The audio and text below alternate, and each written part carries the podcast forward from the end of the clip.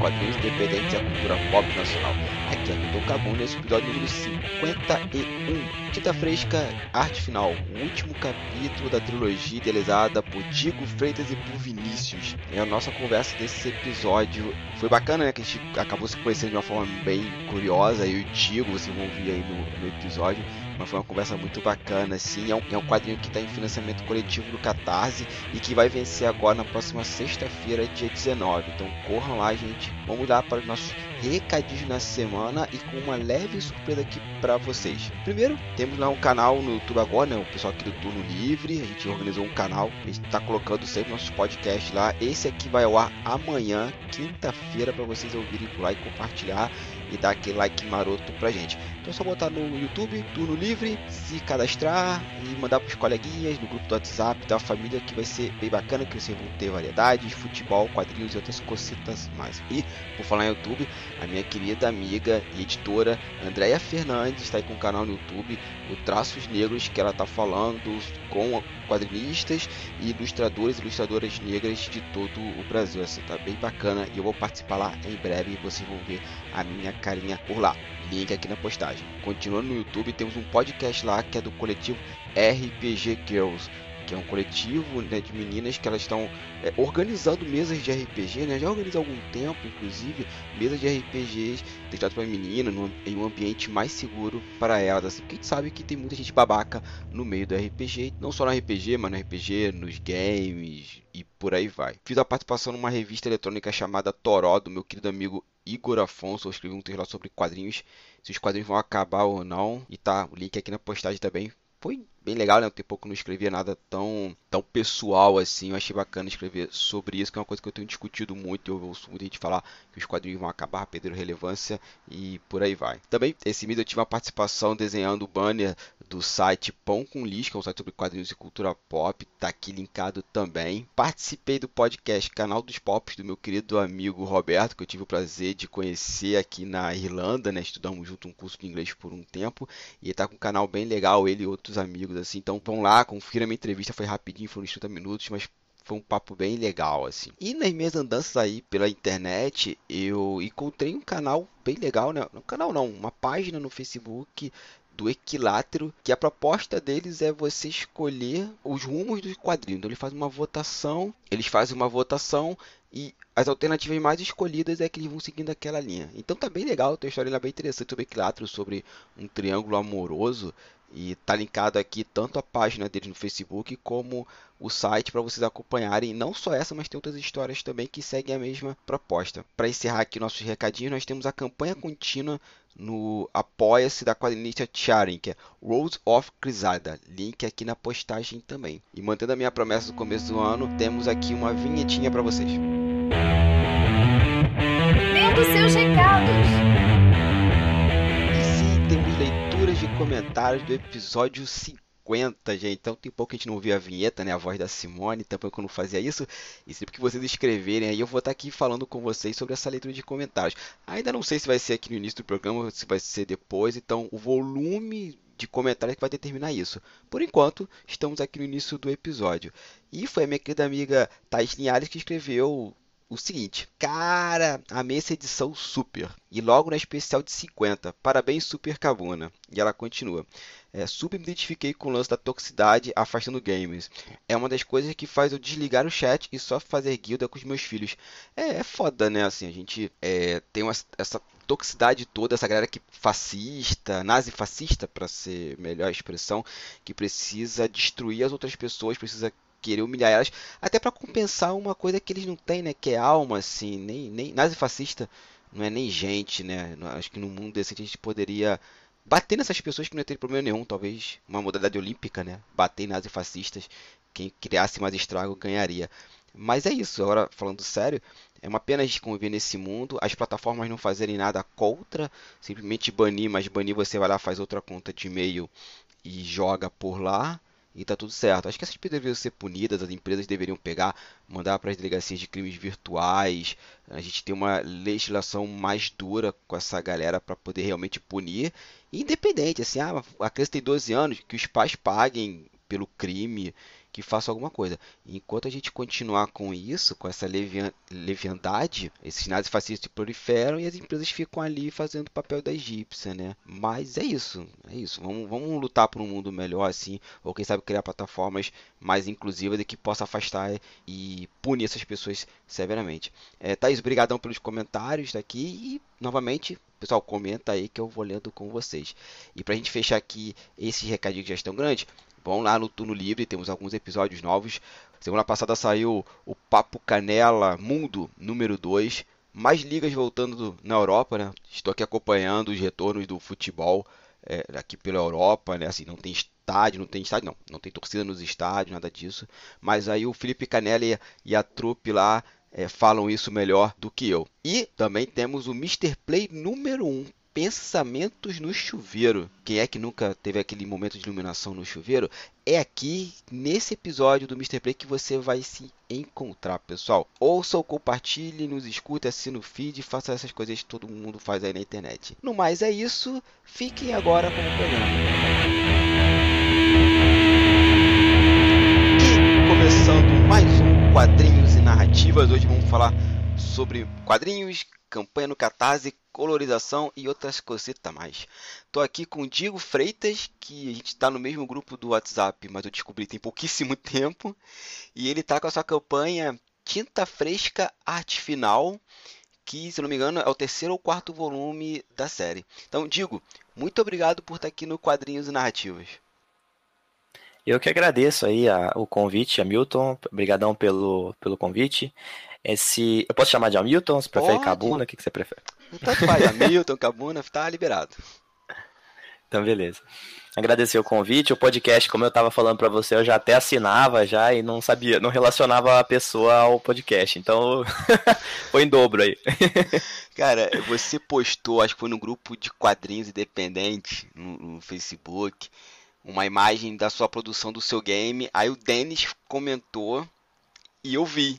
Aí eu peguei aquela tua imagem e postei num grupo que eu gerencio, né? Que era minha antiga turma de desenho, agora virou um grupo do secreto Facebook do podcast. E botei lá, que eu falei, gente, tá aqui, ó, um cara tá produzindo quadrinho e tem um videogame, vai sair, não sei o que, umas imagens, tal. a gente começou a conversar sobre. Bicho, eu nunca ia imaginar que a gente tava no mesmo grupo do WhatsApp, assim, nunca, nunca ia passar na minha cabeça. Esse mundo é muito esquisito mesmo, né, cara? É, a gente vai se trombando por aí, que é muito bom, né, cara? É uma das coisas que me deixa mais feliz da comunidade dos quadrinhos, do, da galera que fala português, né? Que a gente se tromba e são muitas pessoas legais, assim. As pessoas chatas são exceção, por isso até que a gente fica sabendo o nome de cor dos idiota, porque os legais a gente sabe, tem tanta gente, sabe? É muito massa. Sim, sim, pode crer, pode crer. É, é é isso, né? A galera que, que é pela saca, a gente. É tão pouca que a gente fica sabendo o nome e consegue não ter mais contato, assim, não consumir obra, não fazer nada, nem falar com essas pessoas. Pelo menos eu, eu, eu corto relações, assim. Mas vamos lá então, as apresentações aqui já clássicas, né? A pergunta clássica aqui do podcast. Digo Freitas, quem é você na fila do pão? Pergunta clássica, né? Bom, eu sou um brasileirinho aqui de Campinas, São Paulo, né? Eu produzo histórias e quadrinhos faz um tempo. Eu digo que eu produzo desde 2010, assim, porque foi quando eu abri o meu site. Então eu considero o meu lançamento como pseudo quadrinista quando eu lancei o meu primeiro site, que era um blog, mas todo o conteúdo desse blog foi migrado para um.com.br em cerca de dois meses, eu acho. E eu importei os posts de lá, então ele meio que é o mesmo site, né?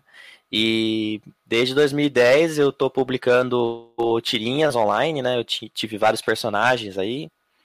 E a cada ano a gente está tentando produzir mais e melhor, né? Principalmente manter a produção online, que é uma coisa que eu valorizo pra caramba, né? Eu sempre me apresento como um cara que produz quadrinho na internet, né? Porque publicar no site também é publicar, né? Não é só publicar digital. A gente tem que entender que o futuro vai ser a publicação digital. É, por mais que eu amo quadrinho impresso, né? Inclusive a campanha que a gente vai falar hoje é para pegar o dinheiro para imprimir um, um, quadrinho que eu estou produzindo.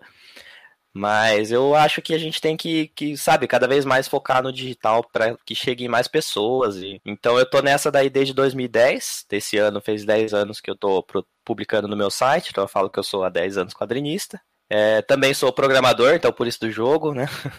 Tenho formação na área de programação. E eu sou autor né, da série Tinta Fresca, junto com o meu amigo Vinícius Gressana. A gente já publicou dois volumes, um de 2016, O Destino Traçado, e 2018 a gente publicou Linha de Frente, que são histórias bem legais. Aí a gente vai discutindo mais sobre ela no, no papo. Ah, beleza. Cara, é, você falou uma coisa sobre digital, né? E isso é uma coisa que eu bato muito na tecla. Até porque o meu mestrado é sobre digital, é um desenvolvimento de uma plataforma para quadrinhos digitais independentes. E eu falo muito para as pessoas: a gente vai ter o físico, e eu sou apaixonado pelo físico, mas da mesma forma que a gente tem o vinil ou CD, né? Não sei como tá aí no Brasil, mas aqui na Irlanda é muito comum você ter o Spotify com a música e a pessoa gosta tanto que vai lá compra o vinil e compra o CD. Mas quem quer consumir só a música ou ler só o quadrinho, vai pro digital. Não, não tem como. É, foi o que você falou e eu concordo muito contigo. Eu acredito que a gente vai ter um consumo de, de quadrinhos no digital, no virtual, mas, ah, mas eu quero físico, beleza, então eu vou imprimir por demanda, vou imprimir e mandar para tua casa, a pessoa vai ter uma relação de colecionismo é, da mesma forma que tem um vinil. É, sim, é, eu, como eu disse, eu acho que é o futuro, e a gente vai ter, ter que aceitar isso, não tem jeito.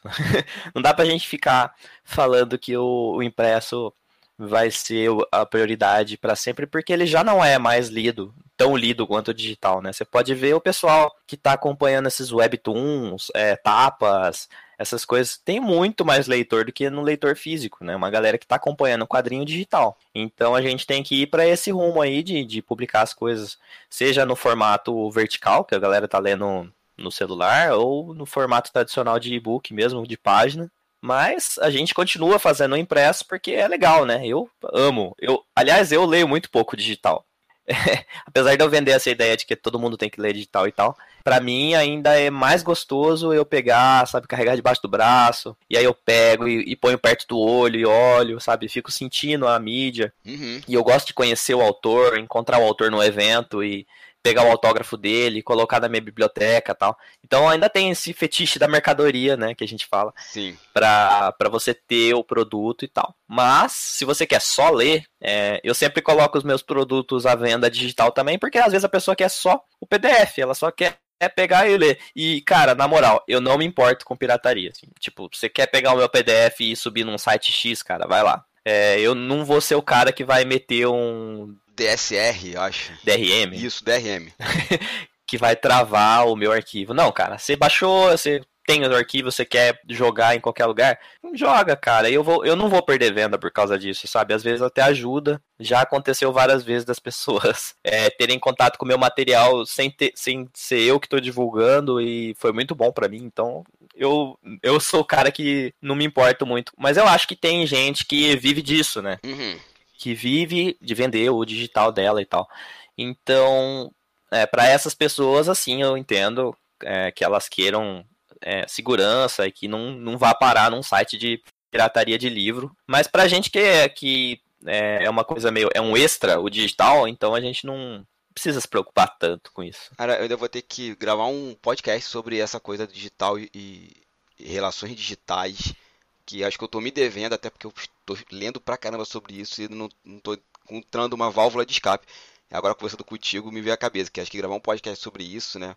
Porque a gente tá indo para esse novo mundo, né? Até com a pandemia, nós não temos mais a relação de comprar o quadrinho, pelo menos aqui na Irlanda você tem muita comic shop. Então hoje eu não posso mais sair para comprar os quadrinhos. Estou lendo digital. É, aí eu já tenho uma 50%. 50% da minha leitura é digital e 50% é física. Tem alguns quadrinhos que eu leio digitais, eu gosto muito, vou lá e pego o físico, porque, como você bem falou, digo, é o fetiche do, do material, né? O, do, como é que é que você falou? O fetiche? Fetiche da mercadoria.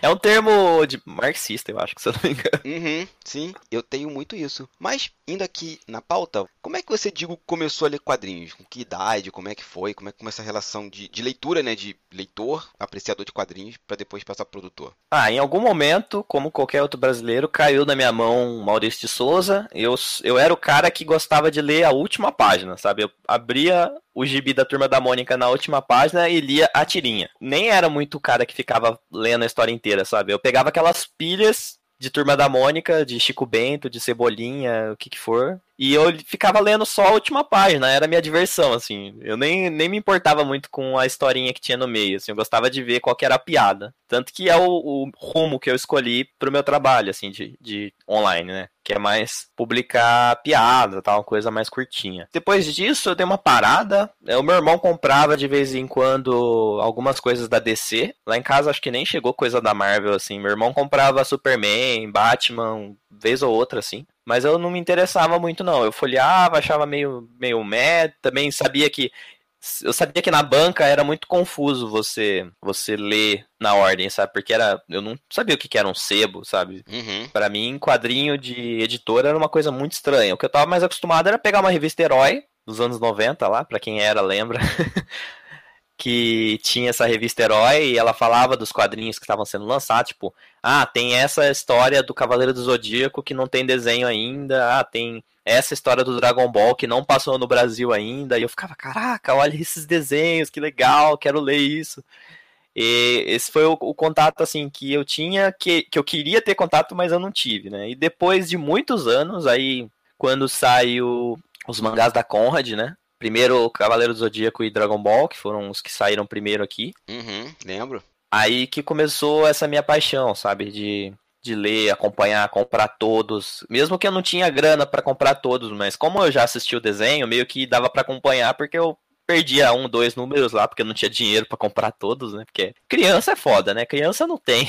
Mesmo que o bagulho custava, acho que era 1,50, coisa assim. Mas eu não tinha esse dinheiro. Então eu às vezes, quando eu tinha, eu ia lá, comprava, e no outro mês eu não tinha. Era muito quadrinho. e aí eu não conseguia acompanhar. Mas eu li muito, é, sempre tive o sonho de completar a coleção. Depois a, a Panini relançou tudo, aí eu comprei, felizmente, consegui completar meu Dragon Ball aqui. Eu parei de novo de ler quadrinhos por um tempo. Mais tarde eu comecei a ler muita tirinha é, online. E aí, depois das tirinhas online, que eu comecei a fazer as minhas tirinhas e e aí foi, assim, aí eu entrei, eu fui pro FIC em 2011. Em 2011 eu conheci o quadrinho independente brasileiro, que eu não sabia que existia. Isso faz nove anos, parece que faz muito mais tempo, mas faz só nove anos. E aí eu conheci a galera, é, esses quadrinhos, né, muito fanzine, assim, tipo, simples, né? A galera fazia com uma impressora em casa ou levava numa gráfica rápida e fazia. E tinha muita coisa legal, assim, e isso mexeu muito com a minha cabeça. Eu quis mudar o meu trabalho totalmente, assim, porque até então a única coisa que eu fazia era colorir as tirinhas e publicar no meu site, assim. E aí quando eu fui para o FIC, eu vi que tinha mais do que isso, né? E eu comecei a me a estudar a correr atrás, a comprar muita coisa. Eu voltava, cada evento que eu ia nessa época, eu trazia um metro de quadrinho, assim. O meu emprego eu ganhava um valor ok, sobrava bastante dinheiro. Então eu ia no evento, eu estourava, cara. Eu comprava independente a rodo, assim, para conhecer o que as pessoas estavam fazendo. Porque eu também queria entrar nisso, sabe? E aí, em 2013, no FIC, ainda não tinha CCXP, né? Foi ter só no ano seguinte. Fiz o meu quadrinho, eu imprimi o Pedreiro, que é uma coletânea de tirinhas de cantada de pedreiro que eu fiz uma época. Hoje não é um, um, material que eu me orgulho muito, eu acho que tem muito problema, né? Apesar de ser uma sátira, né? Porque eu peguei o personagem do pedreiro galanteador mal educado da rua, machista e tal. Era um, uma tiração de sarro com ele, mas ao mesmo tempo que não era muito legal para mim de ter uma carreira construída em cima disso, sabe? Por mais que seja uma piada, não era uma coisa que eu mergulhava muito. Então eu fiz esse livro, vendeu bem tal, vendi ele por uh, acho que três anos. Aí eu meio que cansei de vender ele e mudei o rumo da minha carreira por causa disso. Você já respondeu inclusive a segunda, né? Que como é que você vai começar nesse mundo dos quadrinhos? Você fala que fez o, esse, essa tirinha o, do pedreiro, né? O pedreiro, pedreiro galanteador. Gostei muito desse termo. E depois você vai mudar o rumo do, da sua produção. Aí é nesse momento desse rumo é que você começa a pensar em, em tinta fresca? Foi, foi. É, eu queria criar uma, uma história mais longa, alguma coisa interessante, né? E eu tava aberto a qualquer possibilidade, assim. Por mim, podia ser qualquer coisa, sabe? E, e aí eu sempre conto essa história de que tinha um amigo meu, ele tava indo comigo num bar de banda cover, assim, que a gente ia escutar alguma banda cover X, assim, eu acho que era ACDC. E ele falou, nossa, Digo, você tinha que desenhar uma história que o cara desenha as coisas e elas viram realidade. Aí eu falei, ah, mas isso é meio manjado, né? Tipo, já aconteceu tanto isso, sei lá, já deve ter um milhão de filme, livro e quadrinho sobre isso. Eu deixei meio assim, de lado essa ideia, né? Mas é, ela ficou na minha cabeça, sabe? De tipo, pô, se eu fizesse, como que eu faria? E eu comecei a pensar, bom, se eu for fazer, tinha que ser um, uma coisa bem diferente, assim que fosse. que não fosse o que eu já li. Que não fosse um personagem adulto, branco, é, numa cidade que parece Nova York, sabe? Que usa um colã e que voa, ou que fosse um shonen de lutinha, tipo Dragon Ball. Eu não queria fazer uma coisa que fosse nada do que eu já li. Apesar de ter muita influência do que eu já li, óbvio, né? Porque a gente. O que a gente produz tem muito a ver com o que a gente lê, né? Uhum. E eu sou apaixonado em Dragon Ball e Full Metal, essas coisas. Eu acho muito legal, mas a hora que você vai sentar para produzir, você tem que pensar se você vai produzir mais do mesmo ou você quer produzir uma coisa é, interessante que chame atenção, assim. E aí eu comecei a pensar, falei, bom, e se ele usar o spray para fazer as, os desenhos dele? Eu falei, ah, legal, então ele vai ser um grafiteiro, um pichador. Então, vamos, tá, ele vai ser um pichador, então eu quero, eu vou, acho legal colocar um garoto negro, acho, porque já que eu não quero fazer uma coisa muito padrão, né, e o grafite, ele é, faz parte da cultura do hip hop, né. Uhum. E aí eu comecei a pesquisar sobre isso e tal. Falei, tá, mas se eu for fazer sobre um pouco da cultura hip hop no meu quadrinho, eu quero colocar de uma forma que também não seja estereotipado, né? Porque o estereótipo do, do adolescente do, do movimento hip hop, ele é pobre, da periferia e tal. E eu falei, não, o Ícaro ele vai ser um cara que ele, ele é um adolescente que ele estuda numa escola particular, mas ele sofre, né, todos os preconceitos em relação a isso. E eu parti desse ponto para começar a desenvolver o personagem. Eu achei, bom, então é isso. Eu defini que ele era um, um garoto brasileiro que estuda numa escola particular e por ele ser um dos poucos negros da escola, ele sofre um pouco de exclusão dos outros alunos. Né? E ele tem um pouco de raiva da mãe dele e usa o grafite como forma de escape. E aí foi isso. A partir desse ponto aí, então foi em 2012 mais ou menos que a ideia surgiu de verdade, assim, ela se organizou na minha cabeça. E eu fiquei anos tentando escrever roteiro, batendo cabeça na parede para achar o ponto certo, porque é difícil, assim, a primeira história a gente quer contar o Senhor dos Anéis, né? Quer, tipo, você quer criar aquela saga, é, é super normal. E, e, muita gente chega em mim contando essa história de tipo, ah, tem uma ideia de uma saga muito legal. Eu falo, cara, não começa numa saga, sabe? Começa contando uma história pequena. E foi isso que eu fiz com Tinta Fresca, assim. Eu peguei e falei, tá, beleza, ele vai ser um herói, tá, mas como é que vai ser a origem dele? O que, que vai. Qual que é a história de origem do, do personagem? Quais os dramas que eu quero desenvolver nessa primeira história? Aí eu fiz o Destino Traçado, que é a primeira história do personagem, que Aí ele ganha esse poder de dar vida aos desenhos, né? Que é transformar os desenhos dele em realidade. E aí tem uns mutantes na cidade, que são uns umas pessoas com cabeça de animal, assim, um animal com corpo de gente, não sei. Antropomorf antropomorfizados. E ele enfrenta esses mutantes na cidade que estão sequestrando pessoas, roubando pessoas, machucando as pessoas. E aí ele vai descobrir o que, que tem por trás dessa gangue aí. E a aventura é sobre isso. E aí tem a amizade, tem a relação dele com a mãe dele, a crise familiar que ele tem, assim, e dele se entender, a ausência do pai, o irmão que morreu. Coloquei vários, várias discussões, assim. Então, o primeiro Tinta Fresca foi o meu lançamento de quadrinho longo. Eu já tinha feito alguns zines de 10 páginas, 20 páginas, mas com certeza essa foi a minha maior história. Mas eu não fiz ela sozinha, é, eu tive a ajuda do Vinícius também, que ele, que ele quis entrar no projeto e aí a gente trabalha junto até hoje, assim, desde 2016 a gente lançou então os dois quadrinhos juntos e esse último volume, o terceiro e último, o arte final, que vai ser o último tinta fresca, também a gente junto. Tem uma pergunta assim, você falou que é muito fã de, de Dragon Ball e tal, e você tem algum artista assim que, que inspira a produzir, alguém que você conhece, assim, cara, eu queria produzir algo parecido com essa pessoa, como é que como é que é essa relação? Ah, eu falo que os meus dois grandes ídolos, assim, são o Toriyama e o Mignola. O Toriyama, pelo design, eu acho que ele é um rei do design, assim, ele sabe criar qualquer coisa, ele desenha qualquer coisa, sabe? Você fala assim, Toriyama desenha uma história medieval, ele vai e entrega um bagulho medieval, uma coisa futurista, ele entrega, sabe? E tudo funciona.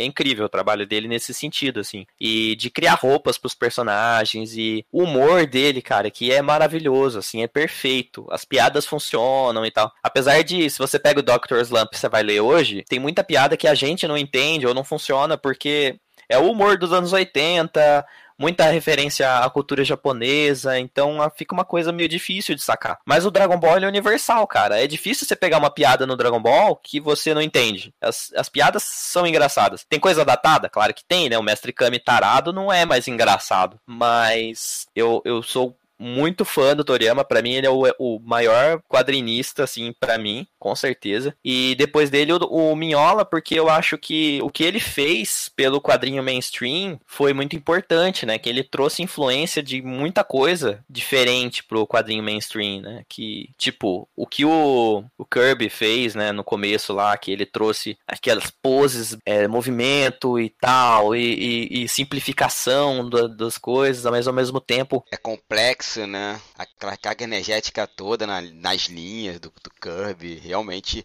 vai deixar uma coisa muito viva nos quadrinhos de super-heróis. e o Kirby eu demorei muito para apreciar a arte dele, mas hoje eu entendo o valor e acho muito foda, assim. Tanto que um dos meus outros ídolos, assim, é o o autor do, do, da animação do Batman lá, cara, como é que ele chama? Puta merda, fugiu agora. Bruce Timm. É, o Bruce Timm, ele ele também ele se inspirou muito no, no Kirby. Se você pega uma arte do Bruce hoje e olha do Kirby, você fala, caralho, é uma cópia, né? E eu não sabia, assim, e eu amo o Bruce Mas o, o cara que eu ia falar é o Miola mesmo. Então é o Toriyama e o Miola, porque o que o Miola fez foi, ele pegou esse monte de coisa maluca de trabalhar muito com preto e branco e, e, simplificar o desenho, sabe? Tipo aquelas perninhas que o Miola desenha e num cenário gigantesco ele simplifica em umas duas, três manchas de preto lá com uns risquinhos e, e é isso, sabe?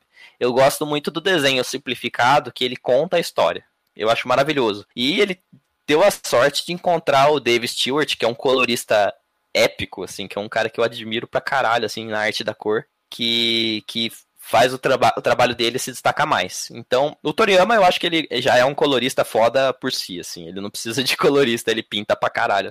Muito bem. Mas o, o Miola e o Dave Stewart, assim, os dois juntos fazem coisas maravilhosas. Então, são, são esses autores. Tem alguns outros autores que eu admiro muito, tipo a Hiromo Arakawa, que ela é a autora do Fullmetal Alchemist, que é o, para mim é o mangá mais perfeito já lançado, assim como aventura, né? Um mangá de aventura é o melhor que existe. É, para mim, é Full Metal Alchemist, assim. Apesar de eu gostar muito de Dragon Ball, acho que em questão de história, em questão de desenvolvimento de personagem, funciona perfeito, assim. É muito, muito bom. Tem outros autores também que eu admiro, mas os principais acho que são esses. E o Timm, né, que eu citei também. Eu falo para todo mundo que o Toriyama, se não tivesse feito Dragon Ball, ele já fez uma coisa para mim que já coloca ele no, no hall da imortalidade, que foi o character designer, né, o concept geral do Chrono Trigger. Do Chrono Trigger. Eu falei, cara, só isso. Melhor RPG já feito na história. Sem, sem sombra de dúvida, assim. Eu falo que eu tenho uma frustração com Chrono Trigger, porque a única vez que eu joguei, isso lá nos anos 90, é, para quem não sabe, é um RPG que lida com viagem no tempo. E ele tem 13 finais diferentes. O único final que eu fiz é o que o vilão ganha no final e domina todo o tempo. Ah, é. Esse é o mais fácil de fazer. Né? Eu, cara, não me lembro assim que eu tenho uma frustração que eu perdi, né, entre aspas, no, no jogo. E eu falo, gente, quando passar, eu tô fazendo, terminando mestrado, uma série de coisas, eu vou botar um emulador e vou tentar zerar novamente o, o Chrono Trigger pra ver se eu consigo agora pelo menos fazer um final mais feliz, assim, que eu tenho essa mágoa na, na minha vida. Você falou do, do David Stewart, né? Que é, o, é John Lennon e, o, e Paul McCartney, né? Ali no, nos quadrinhos, assim. É, basicamente. Funciona muito bem. E você tem um canal no YouTube que você dá dicas sobre colorização, assim. Então, vamos falar um pouco sobre isso, né? A gente falar um pouco mais de tinta fresca, porque a gente estava conversando em office e você falou algumas coisas é, que eu também sinto essa falta, né, de explorar um pouco mais o campo da colorização. Então, se tu puder falar sobre isso, como é que surgiu o canal, essas, esses anseios que você tinha sobre colorização e, e como isso foi parar no canal. É, acho que, assim, fazer um canal no YouTube é o que todo mundo já pensou em algum momento da vida, né? Tipo, nossa, vou abrir. É tipo.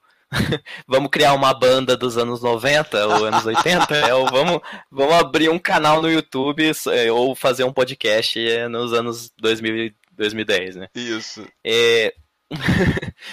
e eu sempre quis ter um, um, conteúdo legal, assim. Eu criei alguns canais é, tentando conteúdos variados, assim, de eu apresentando alguma coisa, ou criticando quadrinhos, ou tentando ensinar alguma coisa, mas é, não funcionava do jeito que eu queria, assim.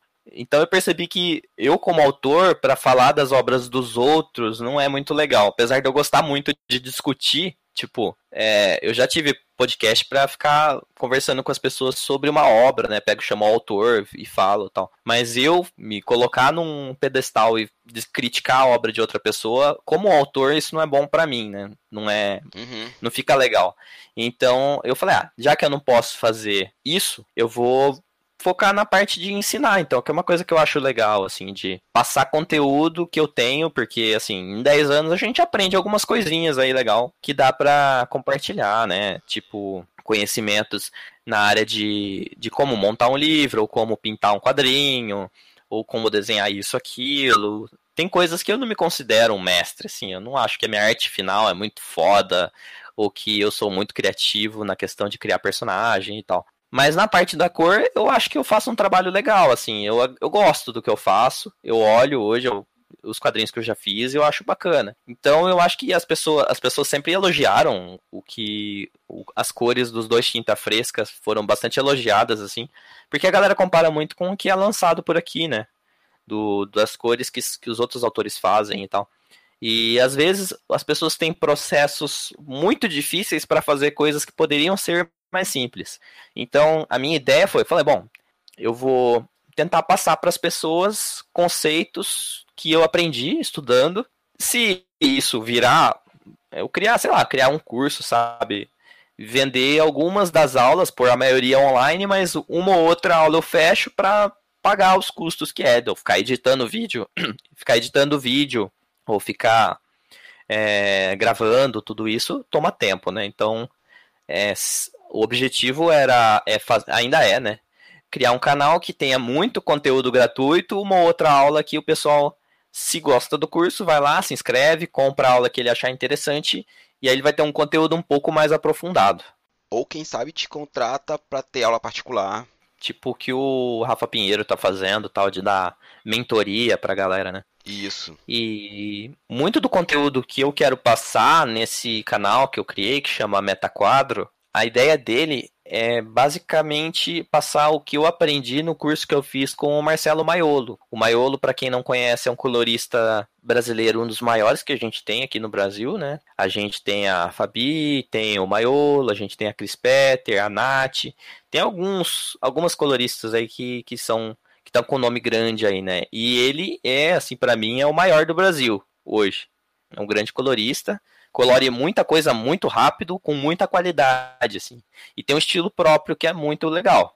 Então, se eu vi esse conteúdo do Maiolo num curso que eu fiz com ele, de acho que foram três meses, com aulas semanais, passou esse conteúdo e tal, só que aí de, logo depois que ele deu esse curso pra gente, ele falou que não ia mais dar esse curso porque ele queria focar em trabalhar, sabe? Ele não queria ficar dando aula para ninguém, ele queria, ele queria mais é, trabalhar mesmo e, e, fazer as coisas que ele gosta. E eu fiquei muito chateado porque é um curso que eu falo para todo mundo, cara, isso mudou a forma que eu vejo a colorização de quadrinhos, como eu vejo o processo, sabe, de colorir quadrinhos. Porque eu já tinha visto o processo da Chris Petter, mas eu não, eu não é um processo que eu me identifiquei, sabe? Eu acho que funciona para ela e tal, acho legal. Mas eu achei o do Maiolo sensacional, porque ele é muito dinâmico.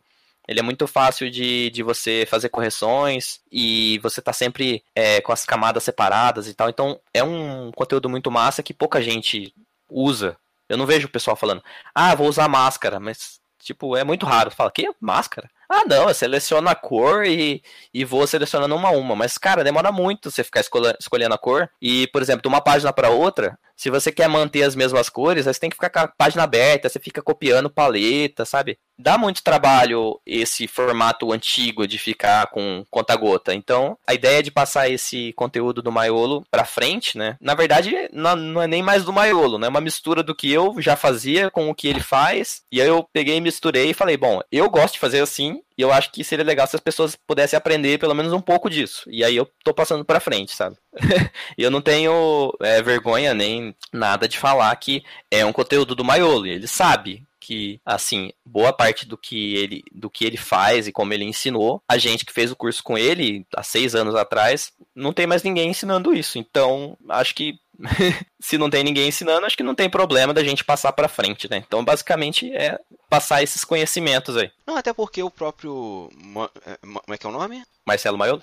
É, o próprio Maiolo, né? Já não quer lecionar. Não sei se hoje ele mudou de ideia, mas até então ele não quer lecionar e o conhecimento não pode ser destruído, né? Não pode ser perdido, né? E vou falar que tem uma coisa muito curiosa, que eu trabalho com software livre, né? Eu trabalho com GIMP, Krita, MyPaint. Eu sempre quis colorir, mas nunca profissionalmente falando, assim. Mas assim, adianta você fazer uma cor flat e tal, passar por colorir e tudo isso. E eu peguei um, um, uma dica sua, um tutorial do Lanterna Verde. Uhum, fazer o flat, né? Isso, que é o John Stewart. Eu gostei muito que você já fala para fazer a paleta de cores separada numa camada extra. Te falar, eu nunca pensei nisso.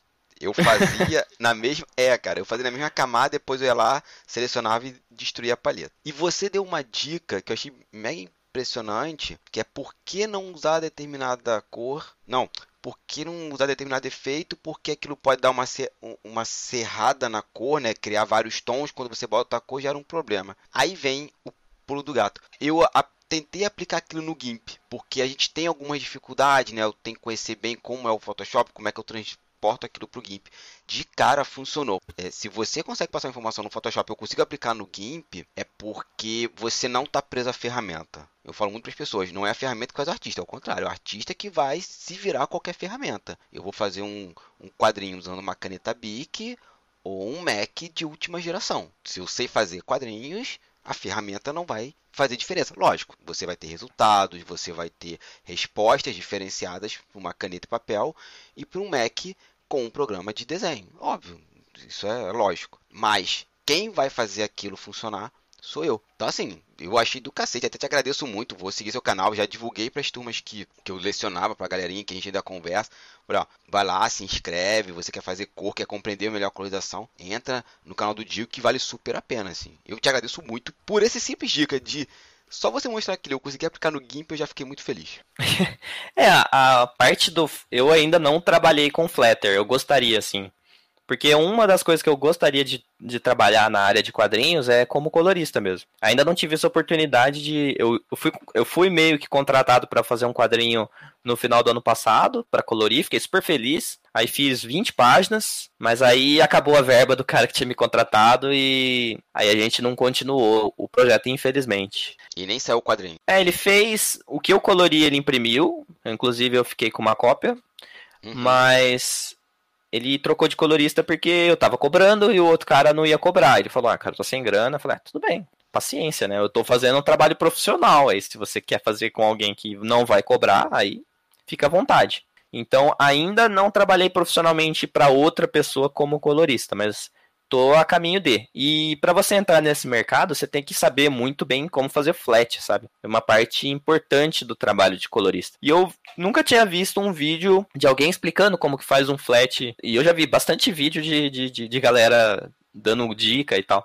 E não tinha um, um, vídeo específico em português que eu tinha tido contato. Pode ser que se eu pesquisar agora eu até ache, mas que, eu, que tinha caído no meu colo, assim, sabe? Não tinha caído no meu colo nunca um vídeo mostrando como que você pega uma arte e você trata ela para ela ficar boa para você fazer o flat. Então eu peguei esses dois conteúdos e fiz. Fiz um conteúdo ensinando a pessoa a pegar uma arte em preto e branco e tirar a parte branca sem danificar a arte, e também como a pessoa pega e pinta esse desenho né? Sem ficar com aqueles, aquelas ranhuras do anti-alias, né? Que, que é o que você estava falando aí, que dá a variação de cor, né? Você tem que desativar aquela opção. Porque aquela opção, para quem vai fazer o flat, separar a área de cor, se o pixel ele tem variação de, de opacidade, né? Que ele tá ficando transparente, por exemplo, é um pixel azul, aí o fundo é branco, aí ele vai ficando meio azul claro, e a hora que você colocar o outro por cima, aí vai misturar, vira uma caca, né? Porque se você quiser usar o baldinho de tinta, ele vai entrar ali, vai às vezes ocupar menos ou ocupar mais do que você queria que ocupasse a pintura. Então tem que sempre ficar de olho nisso e desativar o anti-alias em todas as ferramentas, seja no pincel, seja na no seleção, né, no baldinho, na varinha mágica, todas essas opções você tem que desativar. É, mas quem quiser saber mais tem o vídeo lá que eu ensino direitinho. E vai estar tá linkado aqui no post desse episódio, não se preocupem. É, então, vamos lá então pro Tinta Fresca, né, esse próximo livro, né, que é o Tinta Fresca Arte Final. Do que vai se tratar esse quadrinho especificamente? O Tinta Fresca Arte Final, ele continua a aventura do Ícaro, né? A gente fala que os volumes do Tinta Fresca, eles são uma, uma série, né? Eles continuam, uma história continua a outra, mas a gente tenta, na medida do possível e da melhor forma possível, fazer histórias independentes uma da outra, né?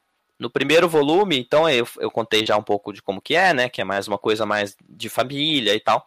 No segundo volume, o Ícaro, ele vai preso injustamente, então eu falo bastante de sistema prisional, é, essa linha tênue do que é certo e o que é errado, né? Tudo isso, né? O que, que é ser bom, o que é ser mal, informações também, discuto um pouco. E agora nesse último volume, ah, nesse terceiro, que é o arte final, a gente vai falar sobre um pouco de fake news, é, manipulação de massa, é, aceitação da arte. A história é basicamente essa, assim. O Ícaro ele tá se escondendo, né? Porque ele está sendo perseguido por uma série de forças é, variadas, né? Ele está sendo perseguido pela polícia, ele está sendo perseguido por pessoas que não gostam de quem tem superpoderes, ele está sendo perseguido por um monte de gente e ele precisa se esconder. Mas chega um momento que ele não pode mais se esconder e aí ele vai ter que enfrentar esse esse monge bizarro que ele está querendo proibir que as pessoas tenham consumo de arte e que não existam pessoas diferentes, que todas as pessoas sejam exatamente iguais. Então a história vai ser sobre o Ícaro enfrentando essa seita bizarra, enquanto ele reencontra pessoas do passado dele que já passaram é, nas outras aventuras que também tem superpoderes, como a amiga dele, a Natália, né, que o poder dela é da arte também, mas tem a ver com o som, né? Ela usa as ondas sonoras para atacar os, os, outros inimigos e tal. Então, no terceiro volume é uma coisa que a gente vai tentar trazer um pouco do que uma analogia aí o que está acontecendo hoje em dia, podemos dizer assim.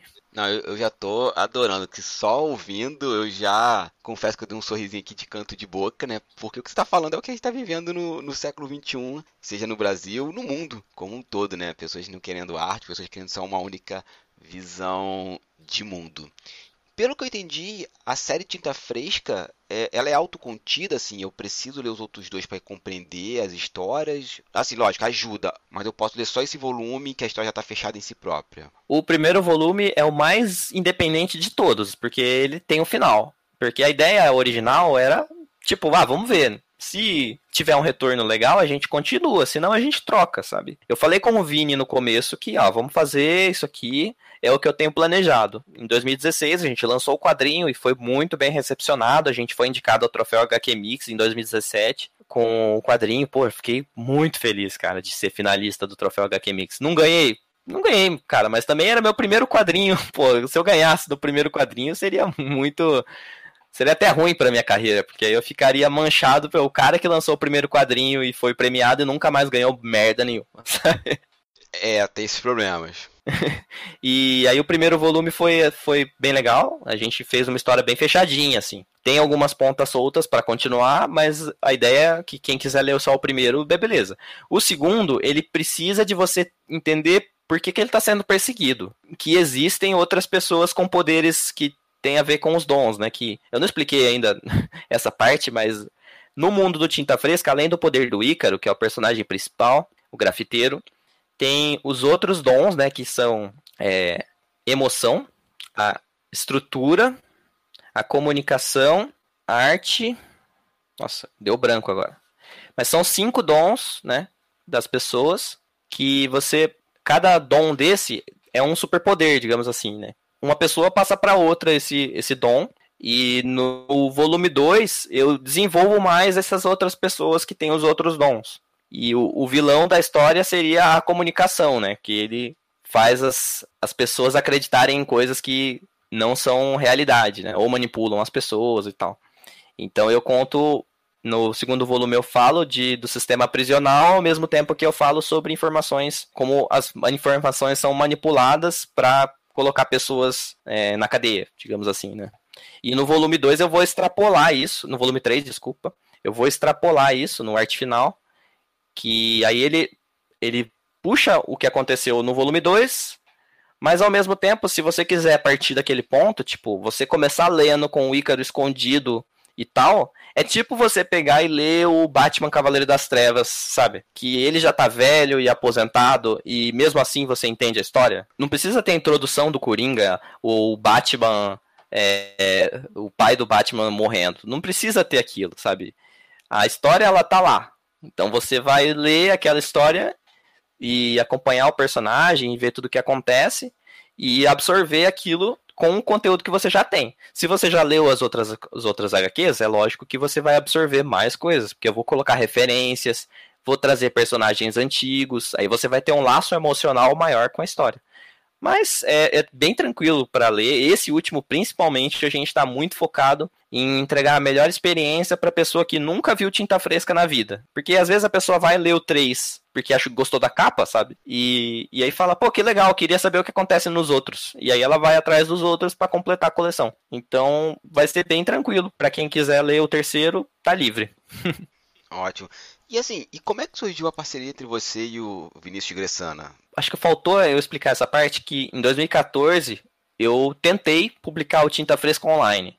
Eu criei uma webcomic né, no meu site e comecei a publicar as páginas semanalmente. Eu postava uma página por semana, que eu, é, eu já tinha um roteirinho montado de, das primeiras páginas. E aí comecei a publicar online, mas por falta de planejamento, assim, eu, eu não tinha muita experiência em, em, contar histórias longas, sem planejamento. Então, eu já tinha um roteiro, mais ou menos sabia como iam acontecer as coisas, mas aí a chance de dar um bloqueio artístico é muito forte, assim, quando você não tem tudo planejado exatamente, assim. Pelo menos para mim, né? Eu não sou um Stephen King, sabe, que senta e escreve um monte de coisa de uma vez. Eu comecei a publicar online, Aí o Vini acompanhava. Ele me conhecia do Twitter, eu, eu divulgava lá no Twitter que eu tava publicando, e ele acompanhava, gostava da história e tal, apesar de não ter quase nada, assim, tipo, eu não, nem tinha chegado na parte do poder direito ainda, na versão webcomic. Aí eu percebi que eu tava tendo esse bloqueio criativo e eu parei de publicar, assim, acho que eu fiz 20 páginas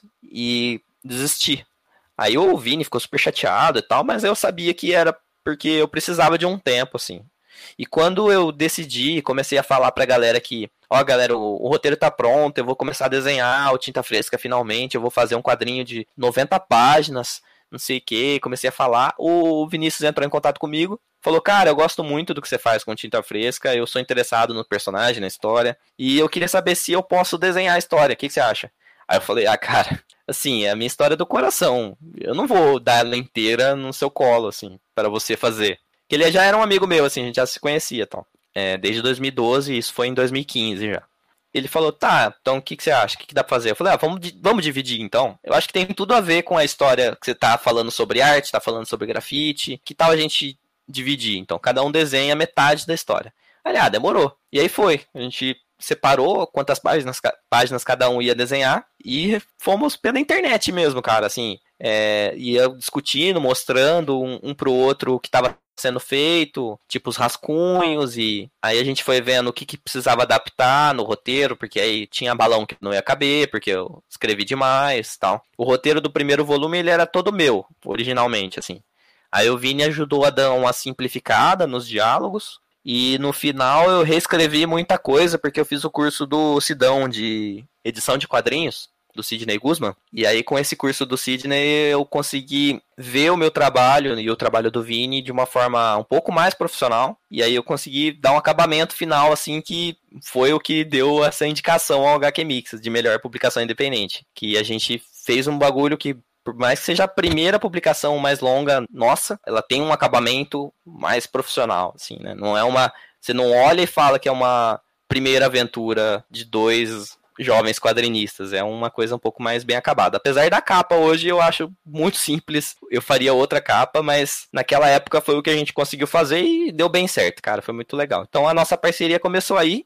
e conforme as coisas foram dando certo, a gente continuou fazendo junto. Mas a gente é, decidiu que eram só três histórias, não dá para ficar a vida inteira desenhando a mesma série, né? Tem que tocar o barco e fazer outras coisas.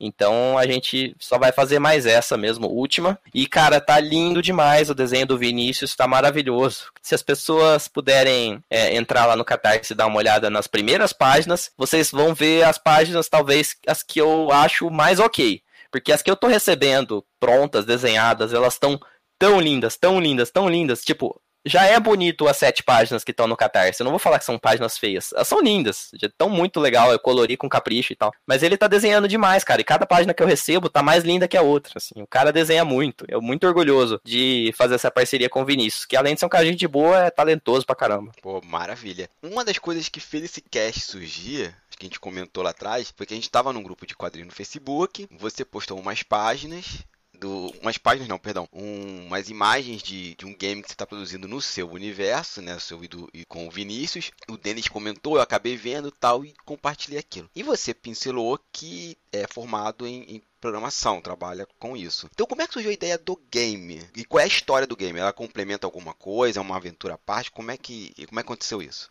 E o mais importante para mim, que sou do rolê Linux, ele vai ser disponibilizado para quais plataformas? massa, massa. Boa pergunta. É, vamos começar do começo então. Eu falei que eu comecei a desenhar e fazer quadrinho em 2010, né? Nessa época eu estava fazendo a minha faculdade de engenharia de computação. Eu fiz cinco anos de engenharia de computação e eu já tinha feito dois anos de técnico de informática. E eu já trabalhava com, com programação nessa época, né? Aliás, eu comecei a programar, eu tinha uns 11 anos de idade, assim. então, eu já sou meio prodígio. E eu, inclusive, fazia jogo no RPG Maker, né? Com essa idade. Que me iniciou e iniciou muita gente aí no mundo da programação e da, do desenvolvimento de jogos. Foi meu ganha-pão por muito tempo. Fazer programas, fazer é, site, etc, etc, etc. Até o ano passado ainda era o meu emprego. E eu gosto muito de, de, desenhar pixel art, assim. E eu fiz um primeiro pixel art, assim, num programinha que eu baixei para celular, porque eu queria desenhar no celular e não conseguia desenhar, porque meu celular era muito ruim. E aí eu baixei um aplicativo de fazer pixel art. E aí eu fiz o personagem do Ícaro, é, pequenininho assim, e postei no Instagram, falei pra galera, ah, que legal o Ícaro, já pensou se eu faço um jogo? E aí bateu na minha cabeça, peraí, e se eu fizer um jogo, sabe? Virou a sementinha, assim, ela já começou a, a desenvolver ali na minha cabeça. E aí eu peguei e comecei a procurar plataformas que fossem interessantes para eu fazer isso. E eu encontrei uma que é software livre, aí você que gosta de Linux, é, que chama Godot, é, Godot, né? Que ela é maravilhosa. Ela é tipo, ela começou assim muito simplesinha. Eu peguei ela na versão 1, eu acho. E ela foi evoluindo muito rápido, assim. Desde que eu comecei a fazer o jogo em 2017, para cá já saíram duas versões muito diferentes, assim, ele está se aproximando muito do Unity, né, que é o maior programa para fazer jogo hoje em dia é o Unity, assim. E ele está pegando muita coisa do Unity e, e fazendo parecido, assim. Então, é, fica fácil para você é, olhar as duas interfaces e falar: caraca, é, é gratuito, mas é muito bom. E eu comecei a pesquisar bastante sobre essa ferramenta do Godot e estou desenvolvendo aí desde 2017 o jogo. Ele teve muita mudança porque eu tinha uma ideia, depois eu tinha outra, aí eu refazia todo o gráfico, aí eu refazia toda a física do jogo. Eu tenho essa mania de ficar refazendo muitas coisas assim quando eu não gosto. E isso toma muito tempo. Hoje mesmo, é, hoje é o último dia para eu fechar a demo e mandar para o pessoal que apoiou em 2018. Porque eu não acho justo eu entregar para o pessoal de 2020 o, o jogo antes de entregar para o pessoal de 2018, que já está esperando o jogo faz tempo. Assim. Hoje eu vou fechar uma demo do jogo, que vai ter a primeira fase completa. Mas, tipo, ainda hoje de manhã eu tava refazendo o áudio, sabe? tipo, ah, não gosto desse som, vou fazer outro som aqui. Então eu perco muito tempo com essa coisa de ficar refazendo, que é um, um problema de foco que eu tenho, assim, com programação. Mas na sua pergunta de. É, é um jogo de, de, plataforma, né? Que é o, o Ícaro vai soltar uns sprays, assim, como se fosse um tiro, né? E esse spray dele vai o tanto é, destruir os inimigos da tela, que são os, os mutantezinhos do primeiro volume, quanto criar coisas. Então, vai ter um grafite na parede com um desenho de uma caixa. Aí, se ele dá uma espreada nessa caixa, vira uma caixa de verdade, né? Vai ter algumas coisas nesse sentido no jogo. Muito bacana. Que é uma mecânica que eu fiquei muito orgulhoso de ter pensado, assim. Porque eu queria colocar alguma coisa do quadrinho no jogo, né? Aí, uma coisa que eu tava conversando com o Vinícius desses dias é de que o jogo ele vai ser transmídia, então ele vai ser uma expansão da história do quadrinho coisas que acontecem no quadrinho vão ser representadas no jogo, claro que não exatamente iguais, mas parecido assim o que acontece. E cenas que aconteceram ou que não foram muito bem explicadas no quadrinho, aí a gente desenvolve um pouco mais no jogo.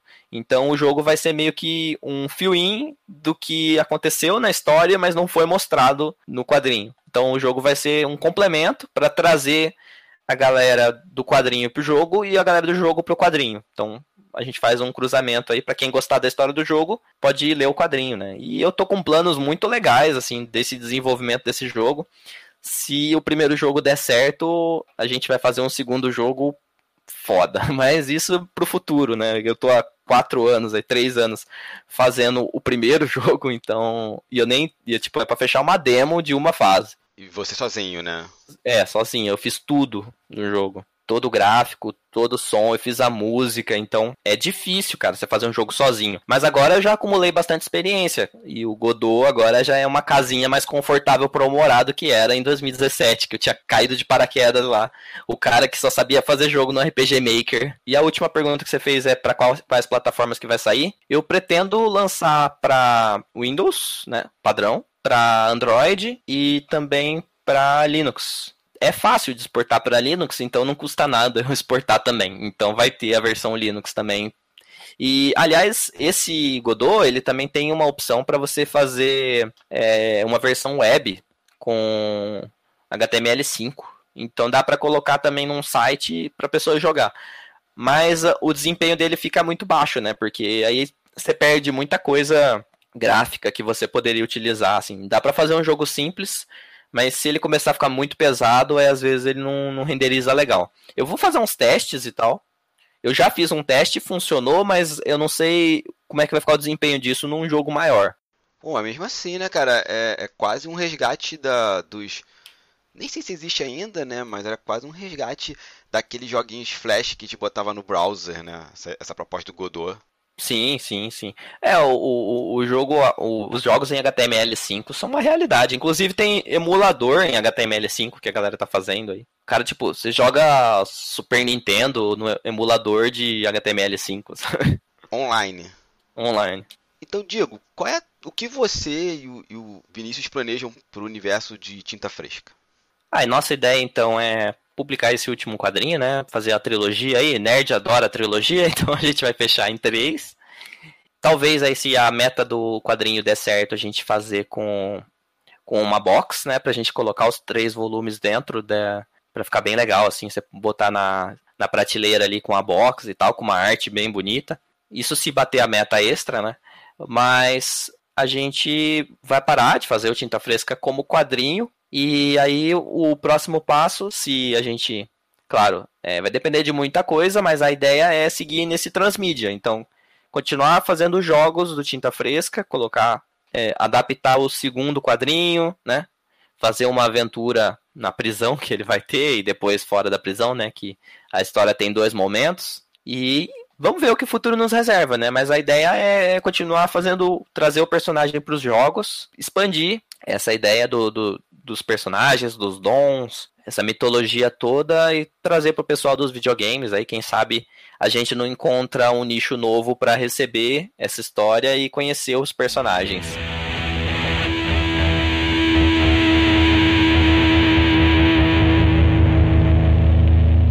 Então, gente, chegamos aqui ao final de mais um quadro de narrativas. Obrigado a você que ouviu até aqui.